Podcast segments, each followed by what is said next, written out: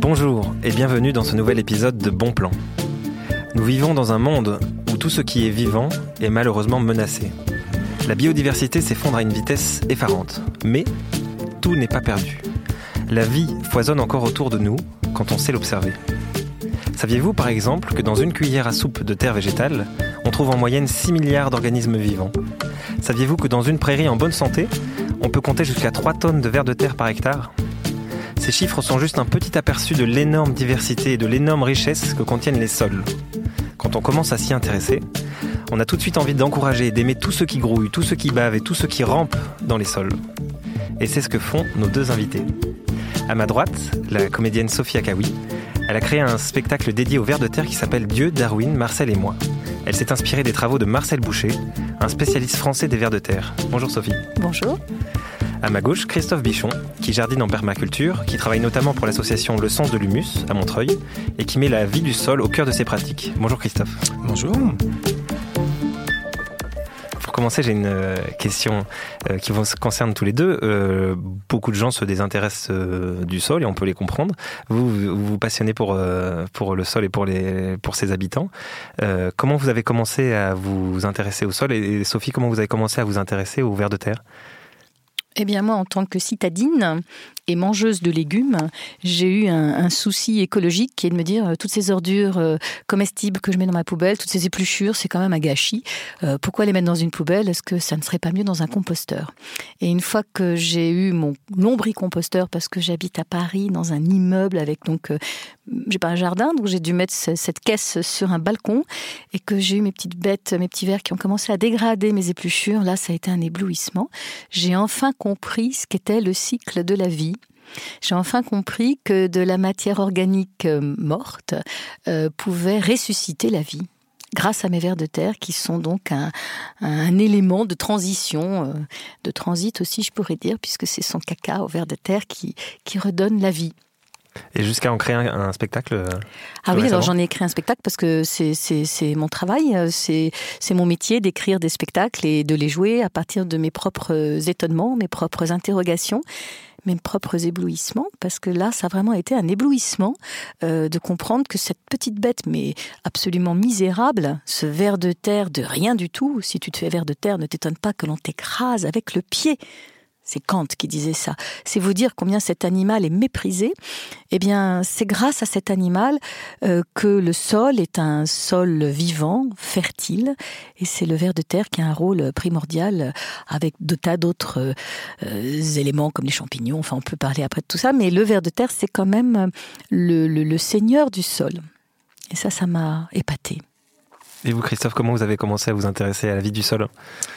Alors, l'anecdote est intéressante. Il s'avère que les parents de ma compagne ont une petite maison de campagne dans le Loiret et qu'à un moment donné, euh, le champ attenant à cette maison a été à vendre. Euh, au début, nous, on voulait qu'une toute petite portion pour faire le tour de la maison et il s'avère que les héritiers qui avaient été retrouvés, en fait, nous proposaient le même prix pour une petite bande de 10 mètres que l'intégralité du champ, à savoir 6500 mètres carrés. Ah. Donc, on a acheté le champ.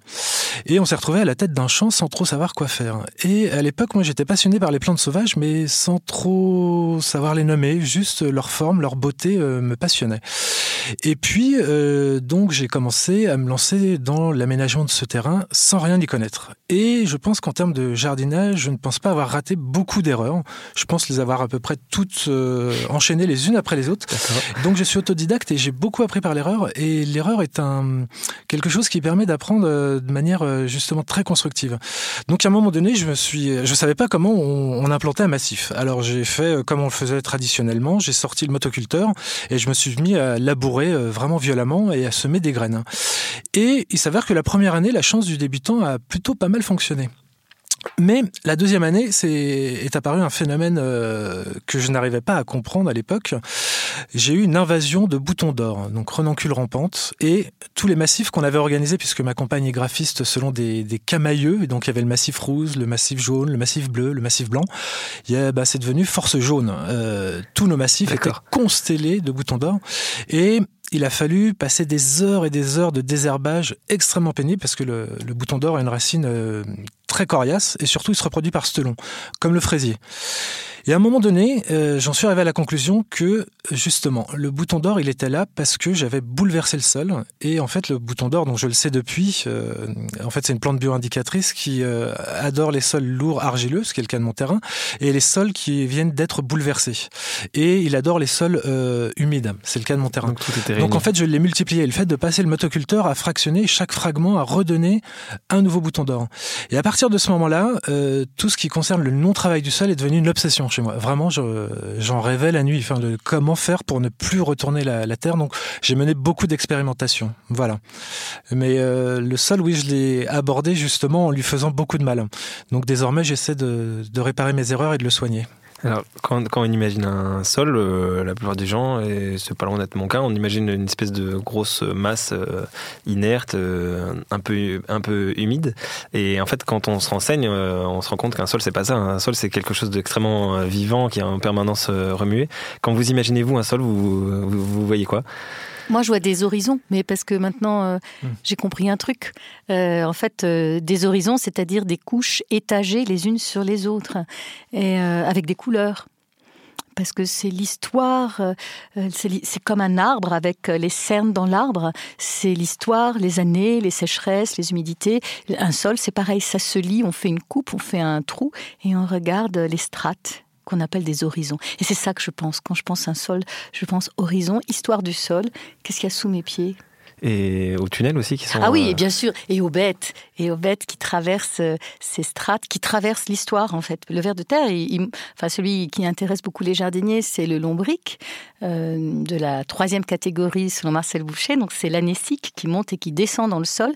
Ce ver de terre passe son temps effectivement à creuser des terriers Enfin, il a même son terrier parce qu'il est solitaire, le ver de terre. Il vit tout seul dans son terrier toute sa vie. Donc, euh, effectivement, quand Christophe retourne son champ, il perturbe les vers de terre qui sont euh, casaniers. Et là, c'est la pagaille pour eux parce que leur maison est, est, complètement sans dessus, sans dessous. Et il faut absolument recréer une baraque pour eux.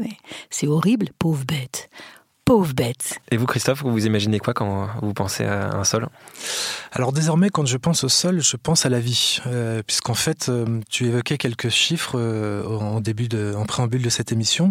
Alors certains auteurs en citent d'autres à peu près similaires, mais certains avancent même plutôt 4 à 5 tonnes de vers de terre à l'hectare sur une prairie non malmenée.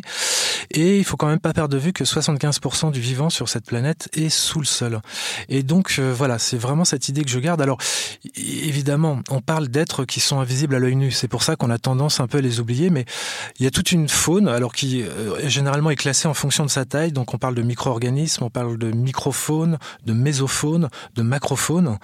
Et tout ça, c'est un ensemble de vie euh, absolument grouillant. Alors comme l'évoquait Sophie, effectivement, le travail euh, du sol va consister, dans la plupart des cas, à détruire cet habitat, puisque le, le sol est un habitat, et il est absolument tout sauf ce substrat inerte qu'on a pensé pendant très longtemps. Et d'ailleurs, il y a encore des, des, personnes qui, dans l'agriculture conventionnelle, parlent de substrat, ce qui est une hérésie totale. Euh, non, non, le, sol est bel et bien vivant, et le sol est constitué par le, par le vivant aussi. C'est ça qu'il faut retenir. Euh, à, la à la base, on part d'un caillou, la roche-mère, et qui toute une série de dégradations physiques, chimiques, euh, organiques, va se, transformer justement en, un, un, lieu qui est en capacité d'accueillir de la vie sous une forme animale, végétale, et euh, sans parler des champignons qui sont un règne à part entière, puisque désormais on parle de règne fongique. Voilà, donc pour le, moi le sol c'est la vie, hein, vraiment. Et euh, malheureusement euh, on l'oublie souvent. Oui, et si je puis me permettre, moi quand j'ai voulu écrire un spectacle sur le sol, c'est ça qui m'a complètement renversé, c'est que je me suis aperçu que euh, la beauté du monde pour nous c'est toujours ce qu'il y a à l'extérieur, c'est le mmh. ciel, c'est les abeilles, c'est le soleil, c'est les, les fleurs, mais euh, on a du mal à imaginer que la beauté du monde ce soit la, le, le, le, la terre on dit, on dit aux enfants, ne touche pas, c'est sale. pourtant, c'est ça la beauté du monde, puisque c'est ça la création, c'est là que, la vie est partie. Et, euh, et le noir, l'obscur, c'est plutôt le monde des enfers, le monde des cadavres, le monde du mort, alors que c'est pas du tout ça. Le, sol, c'est vraiment la base de la vie. Et euh, pour moi, effectivement, hein, avant de m'intéresser au ver de terre, sincèrement, je croyais qu'un sol, c'était vide. Et c'est pas du tout le cas. Mais, mais, c'est vrai que euh, ça va à l'encontre de tout ce qu'on a dit pendant très longtemps sur l'agriculture. L'agriculture, ça a toujours été euh, euh, le labour, la charrue, ça a été quelque chose de. Mhm. ça incarne en fait l'agriculture. Et là, vous nous dites que pour être un, un, bon agriculteur, au contraire, il faut ne pas perturber le sol, il faut le, il faut le maintenir tel quel. Donc c'est bah, un renversement. Oui, oui, alors moi aussi, hein, j'ai mis du temps à réaliser cette chose et désormais, il y a de plus en plus de personnes de par le monde qui portent ce, ce discours. En fait, on matraque les sols depuis l'invention de l'agriculture, à savoir depuis le néolithique. Mais à l'époque, il faut quand même bien garder euh, en tête que les, moyens euh, mécaniques utilisés le perturbaient de manière très légère, puisque l'ancêtre de la charrue est l'arère, qui est un, outil qui à la base euh, était constitué juste d'une pièce de bois tirée par des, une traction animale, une force animale. Et ça perturbait juste les premiers centimètres du sol. Ça permettait de préparer ce qu'on appelle un lit de semence, qui va permettre en fait de pouvoir préparer la terre, l'affiner pour que les graines que l'on souhaite obtenir euh, germent. Désormais, avec euh, des outils modernes, euh, tels que les tracteurs contemporains. Et d'ailleurs, gardons à l'idée que les tracteurs, en fait, sont un héritage de la Deuxième Guerre mondiale et qu'à la base, en fait, c'est une technologie qui est issue des chars d'assaut. Hein. je parlais des, des tracteurs à chenilles. Les premiers tracteurs avaient des chenilles. Et ce qui est marrant, c'est que on revoit des tracteurs à chenilles apparaître désormais. Et effectivement, là, on peut retourner le sol sur 30 cm, euh, ce qu'aucun bœuf au monde ne peut faire. Et comme l'évoquait Sophie, ces organismes qui vivent en surface, qui ont besoin d'oxygène, que l'on appelle des, organismes aérobies, se retrouvent en profondeur, sans oxygène, ils meurent. À l'inverse, on a toute une série d'organismes qui vivent en l'absence d'oxygène, qui se retrouvent exposés à l'oxygène, qui est un poison violent. Voilà, sans parler des vers de terre dont on a détruit l'habitat. Et quand on passe des outils rotatifs, alors là, on fait une petite purée, une, une spaghetti bolognaise euh, de, de lombric. Oui, et combien, si, si, le lombric a réussi à échapper à la lame, il se retrouve à l'air libre et on voit des nuées d'oiseaux qui suivent les tracteurs et qui s'abattent sur ces pauvres bêtes euh, qui sont sans yeux, ils voient que dalle. Et, et là, ils sont complètement prisonniers. Mais ça paraît surprenant d'en de, arriver à cette conclusion que de se dire qu'on s'est euh, planté euh, pendant si longtemps. Euh, enfin, les dégâts, on a mis du mal à les voir apparaître. et la première manifestation la plus flagrante, elle date des années 30 aux États-Unis avec ce phénomène qu'on appelait le Dust Bowl, quand ces, grandes plaines céréalières ont été en fait moulinés euh, et surtout en fait ont été suivis par des phénomènes climatiques de, de, vent très violents et en fait on a une couche de les champs partaient littéralement euh, alors c'est dans le d'ailleurs c'est cité dans le, le ouais. roman de, de John Steinbeck euh, les raisins de la colère voilà, la prise de conscience, elle est née de là, mais euh, il y a encore des agriculteurs qui continuent à, à faire ces, ces, labors profonds et une partie de leur champ part dès la première pluie. Euh, il y a un phénomène d'érosion massif. Hein, euh. Ce qui, ce qui, permet une prise de conscience aussi, c'est l'avancée de la science. Il y, a un, il y, a un, exemple qui est vraiment euh, frappant pour moi depuis euh, quelques années, c'est la, la, meilleure compréhension de ce qu'on appelle euh, les mycorhizes. Donc, c'est les, je vais essayer de résumer, c'est les alliances entre les plantes et les champignons. En gros, le, la plante avec ses racines va rejoindre les filaments des, des champignons et on découvre qu'il y a vraiment une interdépendance, que le, tout le monde est gagnant. Il y a le, la plante qui transmet des sucres aux champignons, il y a le champignon qui lui va transmettre des, des minéraux à, la plante. Et euh, ça va tellement loin qu'en fait euh, certaines euh, certaines plantes ont besoin des champignons pour vivre et, et vice versa euh, et ça c'est sûr que si on n'a pas euh, les découvertes scientifiques pour nous le montrer euh, on a beaucoup de mal à avoir envie de le, le, le protéger on va écouter un, extrait euh, qui en parle et qui euh, m'a beaucoup surpris parce que ça, se parle euh, en ville. Là, on est sur une truffe de 25 grammes, donc c'est une bonne truffe. Hein. Clairement, on, trouve les mêmes dans le sud-ouest. Hein. C'est une truffe en bonne santé et peut-être pas complètement mûre, mais voilà, qui, a pu se développer complètement et elle a poussé à quelques mètres de la tour Eiffel, sur le toit terrasse d'un hôtel parisien amateur de verdure. C'est en creusant pour de nouvelles plantations qu'un jardinier chercheur a découvert la truffe. Oui, donc là, c'est l'histoire d'une d'une truffe qui a été euh, découverte donc en, plein Paris euh, sur une toiture végétalisée, donc euh, à un endroit où on se dit que le sol n'est pas forcément excellent, mais si c'est le cas. Et donc cet arbre, en fait, c'est un charme et cet arbre est nécessaire pour que grandissent les truffes. Moi, ce qui m'a fait plaisir en entendant ça, c'est que quand on jardine en ville, et c'est le, cas de beaucoup d'auditeurs de bons plans, on s'interroge toujours sur la qualité du sol qu'on côtoie et sur la, la vie du sol qu'on côtoie. Et là, en entendant ça, on se dit qu'il peut y avoir des, il peut y avoir des, des, symbioses assez complexes dans un sol, même en ville. Est-ce que vous, Christophe, au sens de l'humus et, ailleurs, vous voyez ces manifestations de la vie du sol, même en milieu urbain? Oui, tout à fait. Alors, il existe trois grandes catégories de, champignons. Des champignons parasites, qui nous posent bien des problèmes à nous, jardiniers, et puis euh, qu'on peut retrouver aussi sur son corps. Les mycoses sont des, champignons. Euh, ensuite, on a des champignons saprophytes, qui sont des décomposeurs, tels que la, pleurote, qu'on aime bien manger. Mais surtout, l'immense majorité des champignons sont des, des champignons dits mycorhiziens, qui établissent une symbiose, effectivement, avec les végétaux. Et là, on en est au tout début des recherches.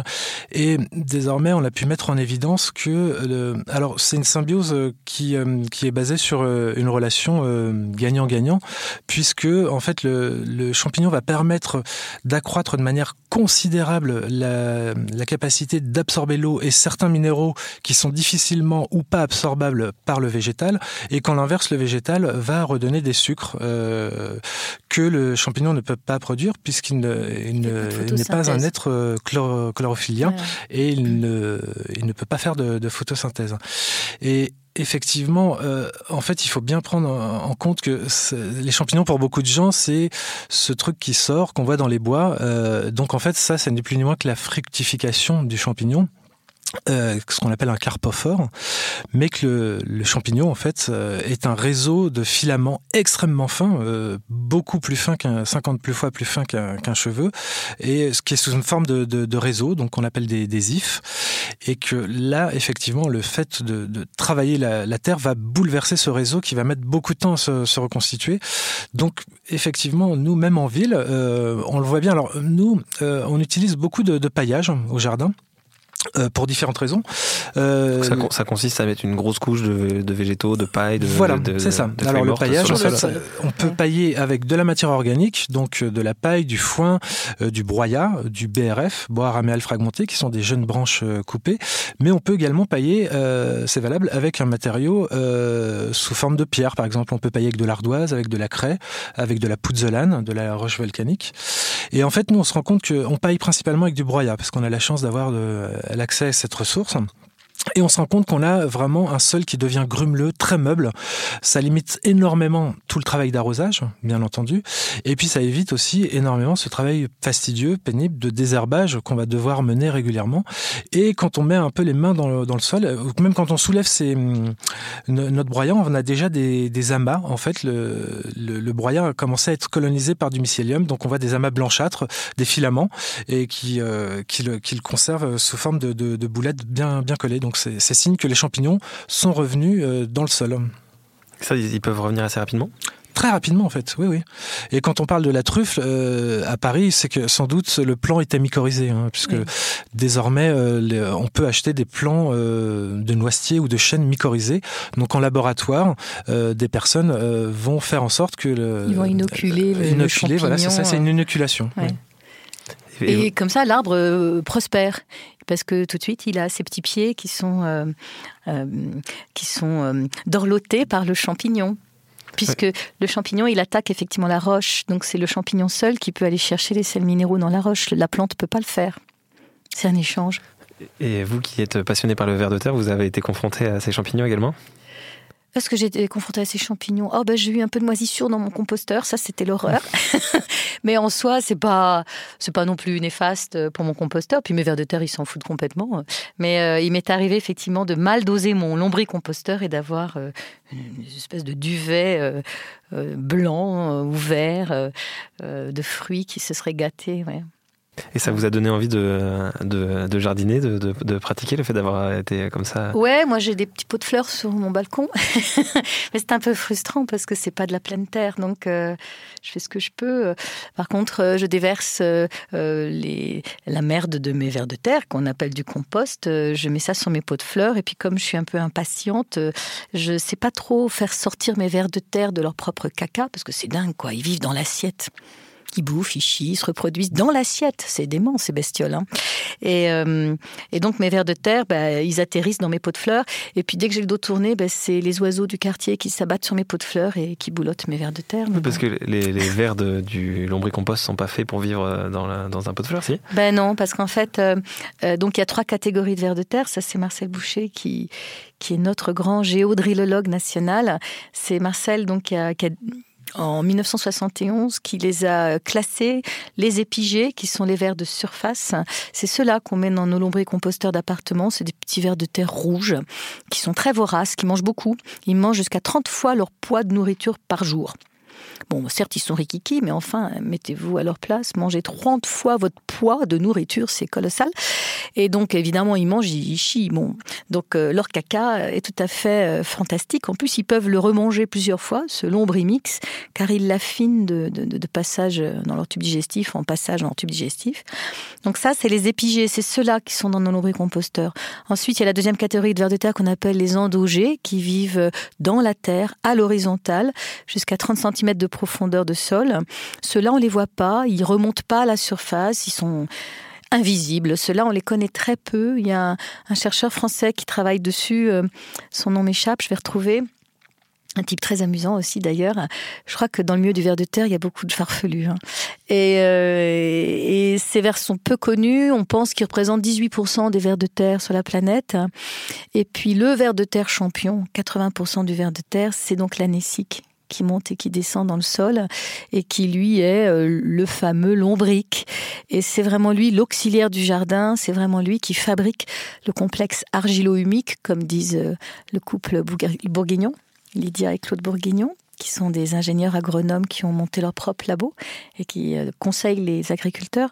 Donc le, complexe argilo-humique, c'est euh, ce dont parlait Christophe, c'est l'alliance entre le minéral qui se trouve au fond, euh, au fond du sol, près de la roche-mère, donc euh, ces minéraux qui s'effritent, et puis l'organique qui se trouve à fleur de terre, qui est la décomposition organique euh, de la matière organique. Donc le complexe argilo, l'argile, ces fameux minéraux humiques euh, de l'humus du sol, au ras du sol, c'est ça la terre. C'est cette alliance organo-humique. Et le ver de terre, c'est le grand champion parce qu'il traverse ces fameuses strates. C'est lui qui monte, qui descend et qui mélange tout, qui brasse. Et maintenant qu'on touche du doigt cette, euh, euh, richesse, euh, on a envie aussi de la, protéger et surtout de l'encourager. Quelles sont les, méthodes pour favoriser la, vie du sol? On a évoqué le, le paillage déjà, le fait de ne pas retourner la terre. Qu'est-ce qu'il y a d'autre? Bah, déjà avec ces, deux petites actions, c'est déjà énorme. Euh, ensuite, quand on a des sols qui sont vraiment fortement dégradés, où la vie est absente, on peut justement faire un peu ce qu'on qu'on a évoqué de l'inoculation euh, en aidant un petit peu. Euh, alors ça peut être euh, justement en utilisant du compost euh, pour réintroduire des micro-organismes ou des, du jus de compost, du ce qu'on appelle du thé de compost. ça consiste en fait à pendant 48 heures laisser un bulleur, un bulleur d'aquarium dans un seau qui a de l'eau de pluie, un seau en plastique ou en bois, pas en fer, pour pas qu'il y ait d'oxydation, et à laisser cette oxygénation. Donc on va avoir une multiplication de ces micro-organismes. Ensuite on va filtrer, on va arroser en rediluant au un dixième ou un vingtième. Voilà, ça peut restimuler un peu le, sol quand il est vraiment euh, fortement euh, en manque de vie. Mais ce qui est agréable, euh, c'est de se rendre compte qu'on peut partir de zéro, ce qui est malheureusement souvent le cas en ville. Euh, je sais que vous travaillez pas loin des, murs à pêche à Montreuil, donc euh, il y a cette magnifique histoire d'une sorte d'écosystème qui a été créé par, par l'humain pour attirer les pêches. Mais il y a aussi tout un passé de, de pollution massive des sols. comment vous arrivez quand même à jardiner avec un sol pollué? Très bonne question. Alors pour revenir très vite hein, sur l'historique, les, murs à pêche ont été créés au XVIIe siècle et euh, pour moi on est déjà dans un principe de permaculture, l'aménagement d'un territoire en vue de le rendre productif. Et c'était extrêmement ingénieux à l'époque puisque euh, les personnes qui ont construit ces murs à pêche en fait se sont euh, emparés d'un matériau qui était euh, abondant à l'époque, euh, le gypse, le plâtre, et ont érigé des murs en général de 2,30 m à 2,70 m de haut, en plâtre donc, euh, orientés nord-sud, euh, en général espacés de 4 à 5 mètres. Et en fait, ça a permis de, de faire office de tampon thermique, donc d'accumuler la chaleur pendant la journée tout en la restituant la nuit, et de pouvoir implanter des pêchers qui étaient palissés. Donc ils étaient taillés de manière à être plaqués contre le mur, et ça permettait d'avoir une production euh, aisément accessible d'une part, on n'a pas à monter à l'échelle, et puis euh, surtout l'arbre euh, profitait justement de, de, de, ce rayonnement avec tout un système assez complexe où il y avait même la possibilité de les abriter avec des nattes de paille quand il y avait des gels ou quand il y avait des pluies, et les pêches étaient vendues à la, cour, Du, du, roi Louis XIV, mmh. à la cour des tsars de, de, Russie, à la cour d'Angleterre, et elles atteignaient des, des prix incroyables. Et l'histoire a perduré jusqu'au 19e siècle où l'aventure s'est euh, malheureusement euh, un peu euh, arrêtée d'un point de vue économique puisque le chemin de fer a permis d'avoir des pêches venant du sud de la France avec plus de deux à trois semaines d'avance sur celle de Montreuil, donc le marché s'est écroulé. Et malheureusement, à cette époque-là, alors on parle souvent des pêches, mais il n'y avait pas que des pêches, hein. il y avait des pommiers, des poiriers, il y avait une énorme tradition horticole également, et puis une tradition maraîchère, puisque Montreuil nourrissait la, ville de Paris. Et malheureusement, à cette époque-là, les personnes qui qui cultivaient ont eu la mauvaise utilisée d'utiliser comme amendement euh, les boues des stations d'épuration de la ville de Paris, les gadous. Et ces boues, évidemment, contenaient euh, beaucoup de choses euh, pas saines du tout, et notamment des métaux lourds qu'on retrouve désormais euh, sur l'ensemble du site. Mais cette question, en fait, de, de la pollution, elle est valable pour l'ensemble de, de, la région Île-de-France. Hein. il faut pas. je pense que à Montreuil, on n'est pas pas plus touché que les autres, hein, vraiment. Et alors là, c'est un vrai problème parce que comment gérer ça? À ce jour On est encore sur des démarches expérimentales. On sait pas vraiment. Alors, il y a déjà des, des, des recommandations d'usage. Ne pas consommer de, de, légumes feuilles. Là, on est sûr qu'il y a une, une accumulation euh, très forte. Légumes racines très forte aussi. Et il s'avère que sur des légumes fruits, voire sur des arbres, on retrouve beaucoup, beaucoup moins euh, de résidus dans, dans, le fruit. Il y a déjà la plante qui opère une première filtration. Et après, sur les techniques, euh, alors actuellement, tout le monde est un peu en train de plancher là-dessus. Il y a tout ce qu'on appelle la phytorémédiation, qui consiste à utiliser des plantes pour extraire ces métaux lourds. Alors le problème, c'est qu'une fois que la plante a capté et extrait le, les métaux lourds, il faut bien entendu faucher la partie aérienne, ne surtout pas la recomposter, sinon ça repart dans le cycle, et euh, idéalement incinérer. Et désormais, il y a des laboratoires qui permettent en fait dans les cendres de récupérer le métal en question. Il y a peut-être une voie à, creuser du côté des champignons, pour revenir aux champignons. Notamment, il y a un des grands mycologues euh, qui s'appelle Paul Stammet, d'origine américaine, et qui lui a réussi à développer des champignons. Euh, alors, vous savez, quand on quand on a une marée noire, en fait, on a des résidus euh, massifs, puisqu'en fait, il faut avec des tractopelles passer sur la plage, on ramasse un mélange de mazout, de fioul lourd, mélangé à du sable, et on ne peut rien faire de ce matériau. Donc, en fait, on le stocke euh, sous des bâches et on attend des années, et des années. On sait vraiment pas quoi le faire à part le brûler. Euh, et ce chercheur a réussi à développer, à mettre en place une variété de champignons très particulière qui a euh, la capacité de briser euh, les molécules d'hydrocarbures. Donc il a inseminé ces tas tout puants, tout gluants, euh, et alors je crois que c'est huit mois plus tard, en fait, ça s'est transformé en compost. Il y a une vidéo qui circule sur le net qui est passionnante. How the mushroom could save the world. Comment les champignons peuvent sauver le monde de Paul Stamets. Le titre fait très envie. Et, et donc c'est ce genre de technique qui pourrait être utilisé pour, pour euh, oui, rendre euh, plus fertiles les, les sols qui ont été pollués on en est, nous, au stade de, de la recherche. Hein, mhm. C'est pour ça qu'on est accompagné par, de, par des instituts, parce que là, ça dépasse un peu le, le, le, simple jardinier. Alors sinon, la solution, elle est très basique. Euh, quand on a un sol pollué, on fait du hors-sol. Alors je rappelle que le hors-sol, une jardinière est du hors-sol. Hein. Mhm. Le hors-sol, ça signifie qu'il n'y a plus contact entre le sol initial et le sol cultivé. Donc ça va consister Oui, c'est pas forcément un gros mot, ça veut pas dire qu'il y a forcément beaucoup de... Non, non, mais sinon, je dis ça parce que, en fait, il y a beaucoup de gens qui me disaient, euh, qui pensent que le hors-sol, c'est faire pousser des tomates euh, dans, des serres, dans, des serres, dans de la laine de roche. Non, non, non, non. Une jardinière avec de la terre et du hors-sol. Et donc là, l'idée, c'est de faire des bacs surélevés avec euh, donc un système qui empêche absolument le fait que nos amis vers de terre, ce sont eux les pollueurs, à, leur insu, bien entendu. C'est qu'en fait, si on n'isole pas la couche de terre euh, saine que je viens de mettre dans mon bac, c'est le verre qui va, lui, avec ses allers-retours mhm. incessants, comme euh, l'évoquait euh, Sophie, recontaminer ma terre qui est saine. Donc, il faut mettre un géotextile ou mieux encore, une bâche plastique durable, parce que du PVC, ça dure 10 ans, ça se fragmente, qu'on appelle de l'EPDM, et qui est une bâche qui a une durée de vie d'un siècle et qui est intéressante parce qu'elle est fabriquée à partir de matériaux de pneus recyclés et qui est c'est la, la firme Firestone Qui, produit ce matériau, qui est très utilisé pour tous les, bassins de carpe-coy ou les retenues que vous voyez sur le bord de l'autoroute, c'est ce matériau.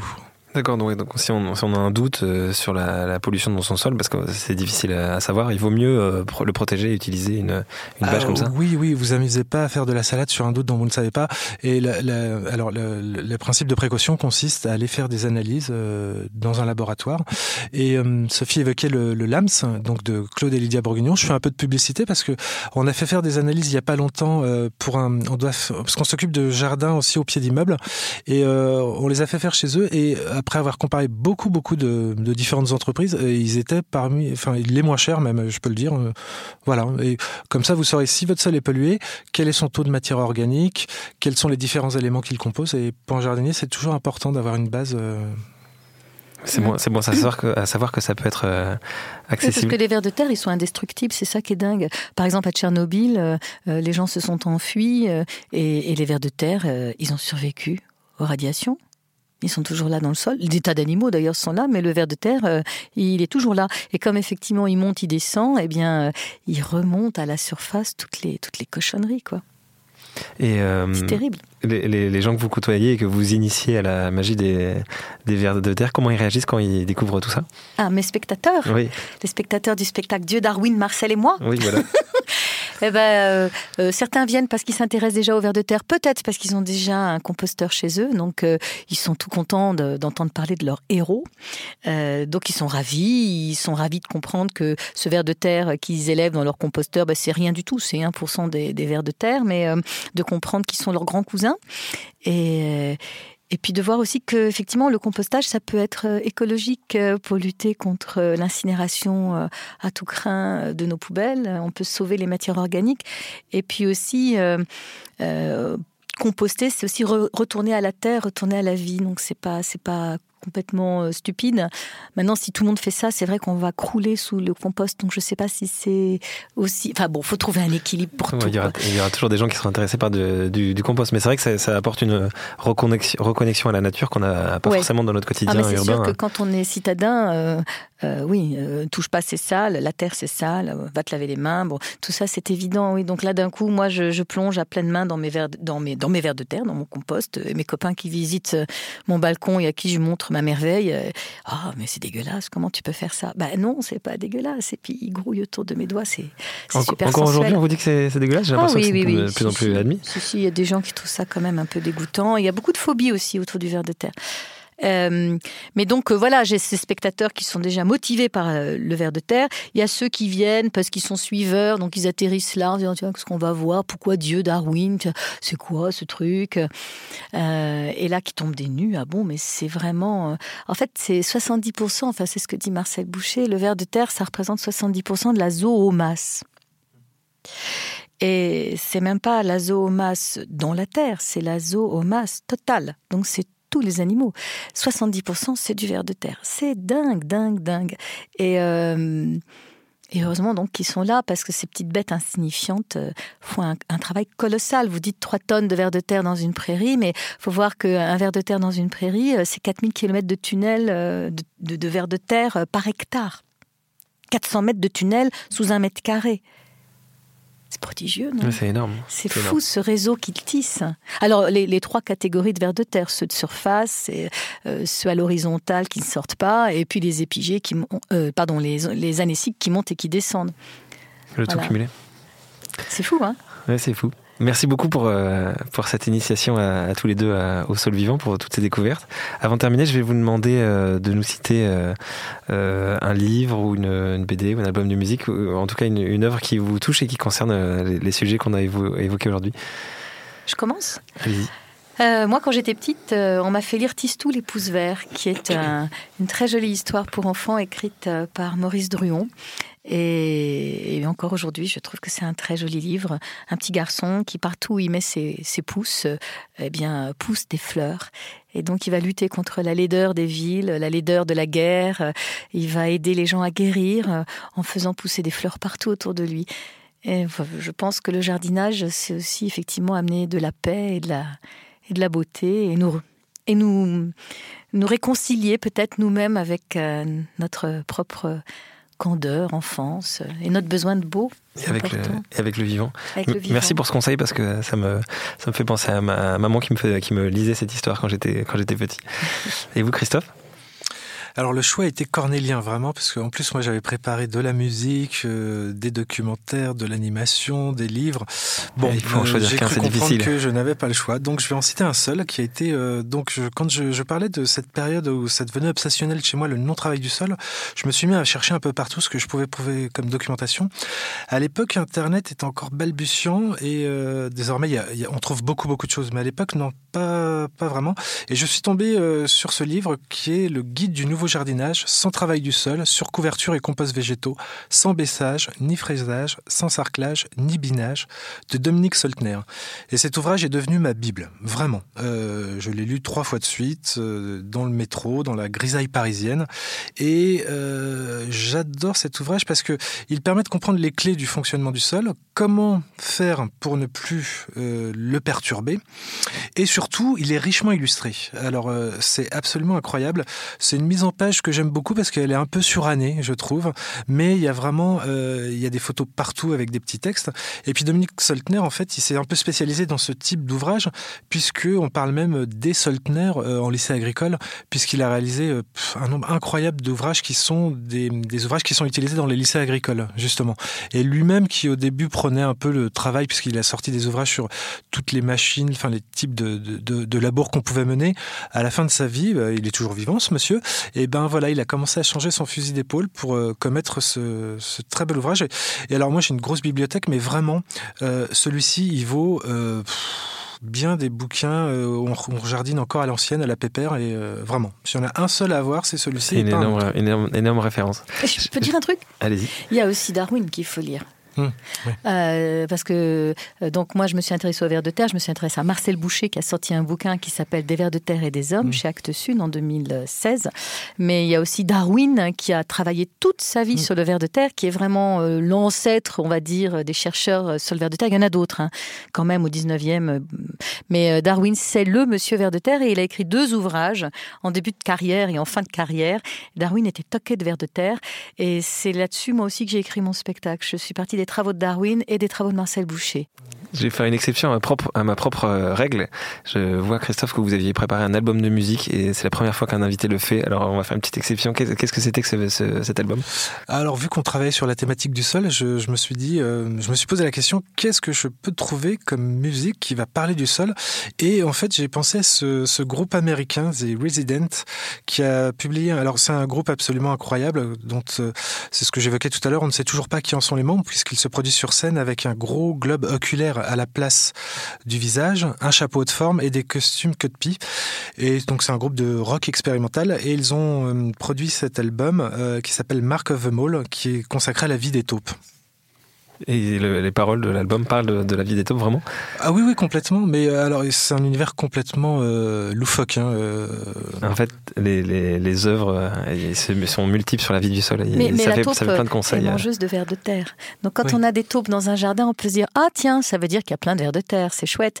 Mais moi, je n'aime pas les taupes. Elles bouffent mais plein la taupe, de vers de terre. Alors, la taupe se nourrit aussi de vers blanc de hanneton, qui est de taupin. Euh, donc, elle élimine aussi des, des animaux euh, qui sont nuisibles pas nuisibles, je dirais pas jusque-là, mais qui sont pas terribles pour le jardinier. Et surtout, la taupe. Alors, moi, j'aime bien cette, ce principe de, de Bill Mollison, un des père fondateur de la permaculture, le problème est la solution. Donc, quand vous avez des taupes dans votre terrain, eh ben, soyez heureux puisque vous avez une terre qui est absolument incroyable pour faire des semis. La terre des taupinières est absolument euh, parfaite pour faire des semis. Elle est légère, aérée, grumeleuse. Voilà. Donc, moi, je passe mon temps à ramasser ma terre euh, sur mon terrain, puis du coup, bah, elles ont disparu en fait à mon grand désarroi. J'ai plus de taupe. Merci pour euh, vos conseils à tous les deux et merci d'avoir été présents aujourd'hui. Merci à vous qui avez euh, écouté cette émission. Je remercie également Quentin qui l'a réalisé et toutes euh, les équipes euh, d'Upian et de Pinge Audio qui euh, la, la, produisent. si vous avez aimé cette émission, n'hésitez pas à la faire connaître, à la partager ou à mettre une bonne note sur votre application de podcast. Je vous dis rendez-vous dans 15 jours et d'ici là, cultivez bien. Binge